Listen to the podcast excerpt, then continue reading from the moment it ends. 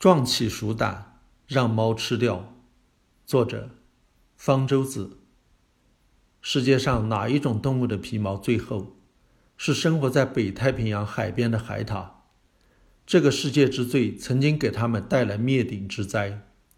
为了猎取其珍贵的皮毛，猎人们一度把这种可爱的小型海洋哺乳动物杀得只剩一千多头，濒临灭绝。猎杀海獭被禁止之后，海獭的数量逐渐回升。一九八零年，首次对生活在美国加利福尼亚州的海獭进行普查，发现那里生活着一千八百五十六头海獭。此后，每年逐年增加，生物学家预计它们的数量很快会攀升到一万六千头。这是十九世纪开始猎杀海獭之前生活在那一带的海獭数量。然而，到了上个世纪九十年代中叶，加州海獭的数量突然停止了增长，保持在两千多头。海滩上发现有大量的海獭死亡，找不到明显的原因。一个可能的原因是那里的海獭感染了致命的寄生虫——弓形虫。一项抽查表明，刚死亡的海獭百分之五十二感染了弓形虫，而活着的海獭中。也有百分之三十八被感染。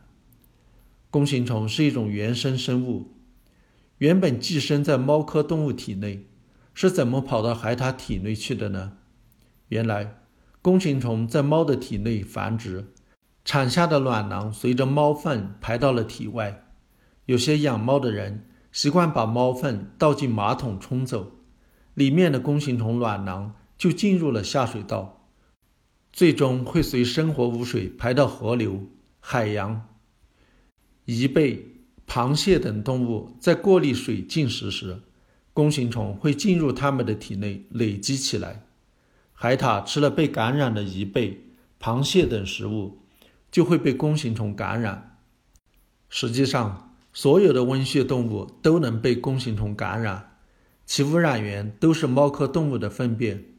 如果随意丢弃猫粪，土壤会受到弓形虫卵囊的污染，弓形虫卵能在土壤中存活一年以上，进而污染水源。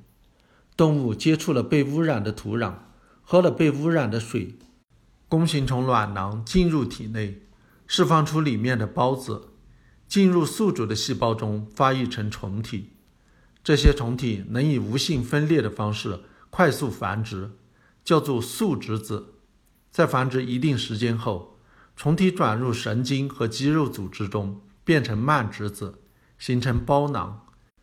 体内的免疫系统没法消灭慢殖子，所以一旦被弓形虫感染，往往就只能终身携带它了。人的手如果接触到环境中的弓形虫卵囊，没有洗干净就拿东西吃，弓形虫卵囊就进入了人体，或者。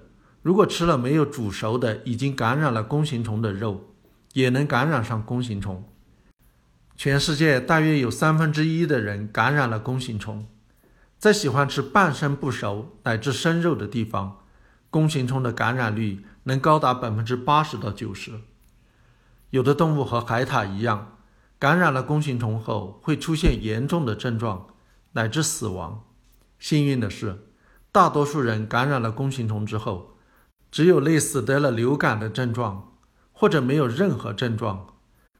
但是如果受感染者免疫功能缺损，比如患有艾滋病、恶性肿瘤、器官移植等，会导致严重后果。如果孕妇感染了弓形虫，可通过胎盘感染胎儿，直接影响胎儿发育，导致胎儿畸形、失明或者大脑损伤，是人类先天性感染中。最严重的疾病之一。追根溯源，其他温血动物都是从猫粪感染了弓形虫，猫又是从哪里感染了弓形虫呢？从寄生了弓形虫的老鼠、鸟或者其他小动物那里。猫如果捕食了这些小动物，就有可能被弓形虫感染，猫粪中就会有弓形虫，这样就形成了一个循环。弓形虫在其他动物体内只能进行无性繁殖，大部分时间是潜伏着，最终要进入猫科动物的体内，因为只有在猫科动物体内，弓形虫才能进行有性繁殖，产下卵囊。所以，其他动物是弓形虫的中间宿主，而猫科动物才是中宿主。中间宿主要被中宿主吃掉，弓形虫才能完成其循环。弓形虫感染中间宿主的一个重要部位是大脑，也就是说，弓形虫是有可能影响到中间宿主的行为的。自然选择理论告诉我们，如果某种弓形虫变异能够让中间宿主的行为出现反常，让它们更容易被中宿主吃掉，那么这些弓形虫就有很大的生存优势，能够留下更多的后代。最终就会只剩下这种能够操纵中间宿主的智能弓形虫。野外观察和实验都证明了这一点。被弓形虫感染的老鼠一反常态，不是小心翼翼的东躲西藏，而是更喜欢往空地跑，更喜欢冒险，而且不怕猫的味道，甚至喜欢猫的味道。这些老鼠如果会唱歌，一定爱唱《老鼠怕猫》，这是谣传。